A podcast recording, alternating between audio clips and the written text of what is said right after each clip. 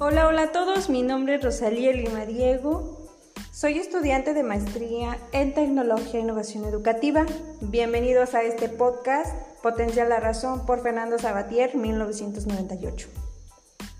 La educación para la razón es formar seres humanos, seres racionales.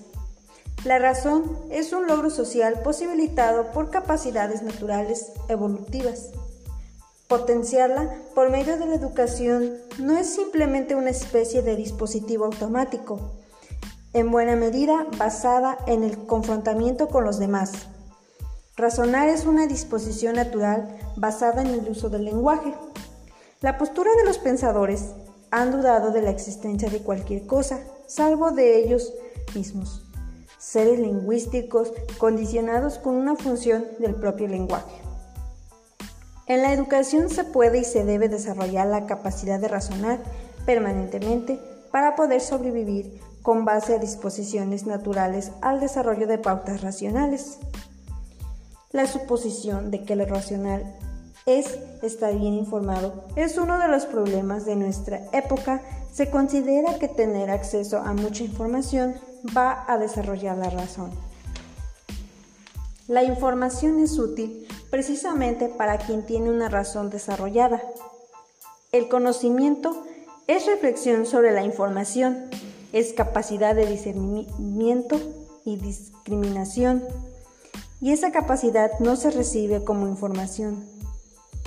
La educación no puede ser simplemente transmisión de información. Lo que hace falta es transmitir pautas de comportamiento que permite utilizar y rentabilizar al máximo la información que se posee.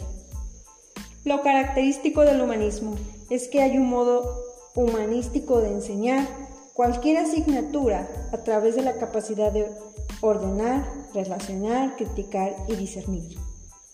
La razón sirve para ser autónomos, los seres racionales son más autónomos. La autonomía es fundamental permite la razón.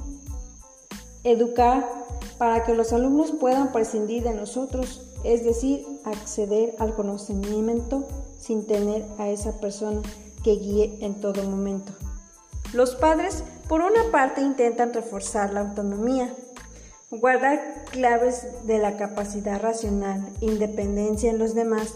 Hoy los conocimientos humanos son tan amplios y complejos, verdaderamente nadie puede saber de todo. Una de las características de la razón es asumir los límites del conocimiento y no creer que por acumulación se puede extender hasta el infinito. Creer en la razón y en la importancia de la razón y conocer sus límites.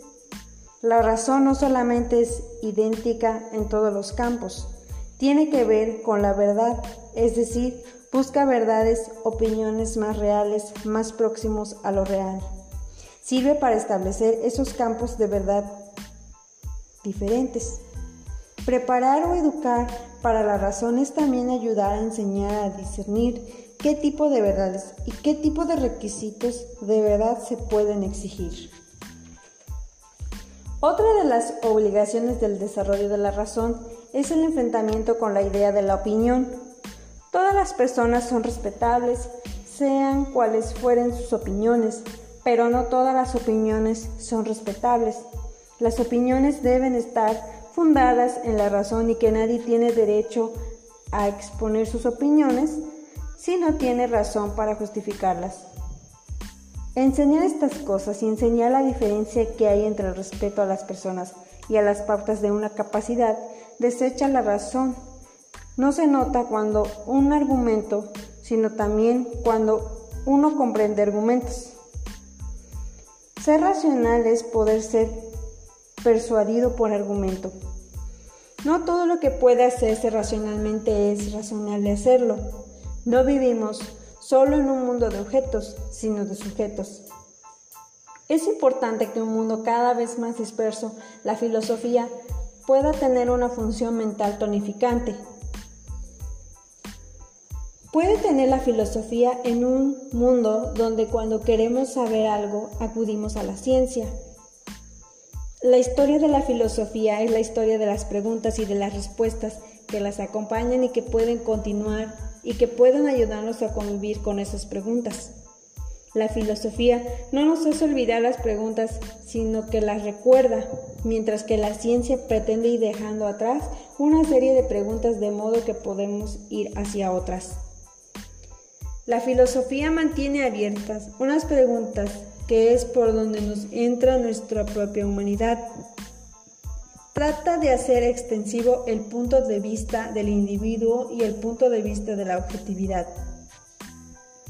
La filosofía no consiste en comprender los sistemas de los filósofos, sino que los sistemas de los filósofos sirven para comprender el mundo.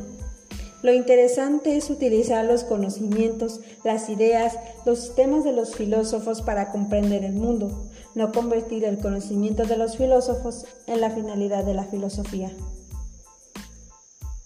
La función de la filosofía debe ser mantener uno de los polos de esta educación racional, las personas racionales no lo son solo porque se comportan racionalmente, sino porque luchan por vivir en una sociedad racional y razonable, porque luchan porque no predominen los dogmas irracionales, las supersticiones, los fanatismos, aquello que de alguna forma iría en contra de la razón. Finalmente, la razón es una muestra de convivencia. Potenciar este es el camino de la educación y a ello debería contribuir la propia asignatura de filosofía.